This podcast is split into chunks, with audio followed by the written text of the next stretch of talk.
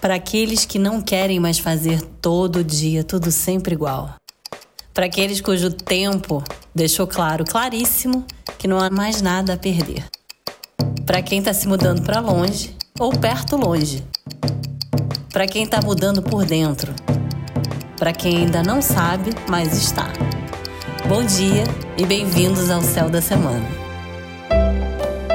Oi, meu nome é Bárbara Burgos e esse é o Astrologia Pura e Simples, que, como o nome já diz, falará de previsões, tendências e, por que não, viagens surreais da minha cabeça com muito bom humor. Todas as segundas-feiras, a partir de 9 horas, horário de Brasília, na sua plataforma de streaming preferida. Esse espaço é nosso, então vambora! A semana começa já com a lua minguante de cara, incentivando a gente, lembrando a gente o que, que a gente precisa fechar. Lua minguante é isso, fechamento. Essa lua é ótima para a gente olhar onde é que a gente cometeu excessos nos últimos tempos. Pode ter sido até naquele afã de mudança da semana passada, lembra? Onde os ânimos estavam super exaltados, a temperatura em grau máximo, todo mundo super impaciente. Então não dá para dizer de fato que é hora da gente acalmar ainda. A gente ainda tem um céu de fechamento. Mas aquela sensação de ansiedade, angústia, aquele de cabo de guerra, estão dando lugar, devagar, a uma firmeza de propósito muito maior. E ainda que o ritmo mostre que não é uma semana para fora, é sim uma semana de muita resolução interna. Então não se espanta se pegar mais séria, focada, decidida. É isso mesmo. Não adianta gerar barulho num tempo que pede concentração e silêncio. O mapa da lua minguante se dá com ascendente em escorpião, reforçando essa justamente essa necessidade de se ter determinação e objetivo.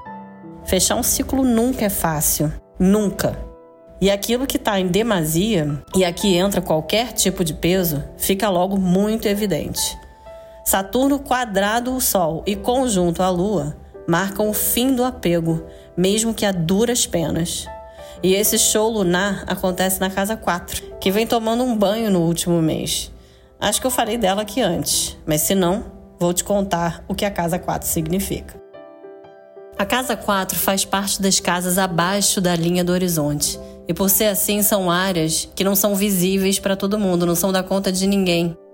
A 4 fala das nossas primeiras memórias, nossas raízes, estrutura familiar e também da nossa casa literal, onde a gente mora hoje. Sempre que tem movimento ou ativação nessa casa, a gente tem algum tipo de desafio, oportunidade ou mudança nesse setor.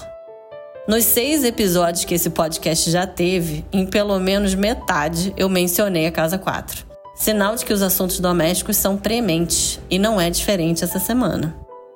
Quando falo de fechar ciclos, não necessariamente você se sente obrigado a se mudar mas é um convite a olhar para dentro e perceber o que pode estar fora do lugar ou mudando de lugar dentro de você.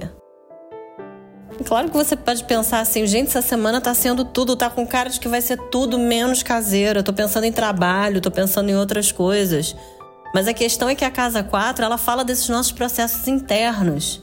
Então, o fato que tem alguma coisa mudando dentro de você já já tá vindo. Maio é um mês de muita ativação.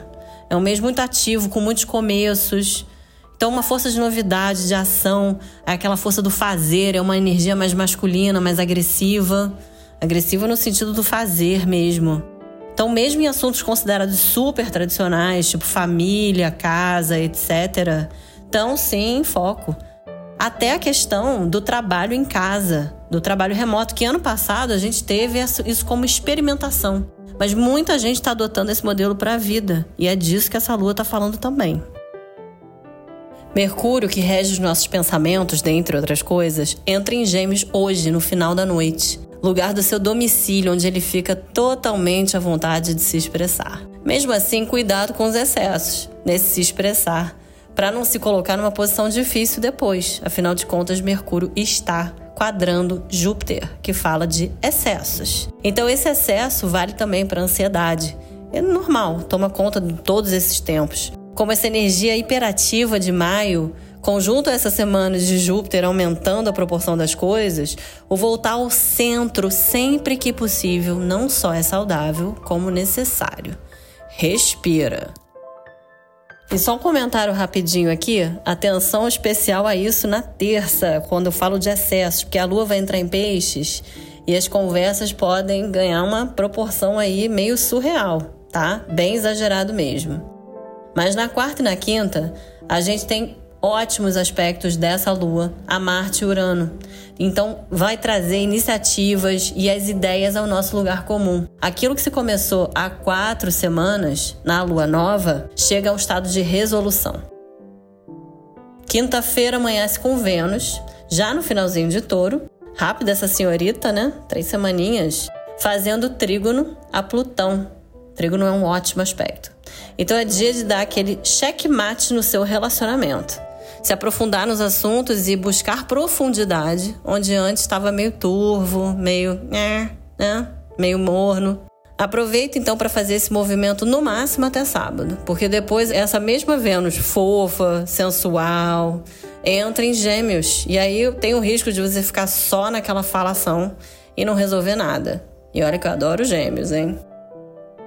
Então, só lembrando pela 18ª vez que a semana é de fechamento e de resolver. A gente fecha os nossos processos naturalmente essa semana, porque na próxima a gente vai ter lua nova e falaremos do inconsciente e de dinheiro.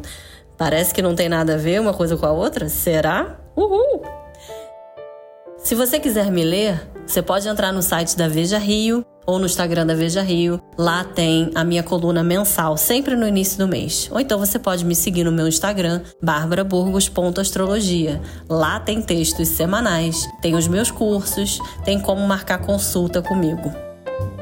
Queria agradecer a Nanda Torres, produtora desse podcast, responsável por essa mágica toda e Alicia Monteiro, que deixa minha vida toda nos trinques para que eu possa estar aqui conversando com vocês. Muito obrigada por ter me ouvido. Até semana que vem. Um bom dia, boa tarde, boa noite e um beijo.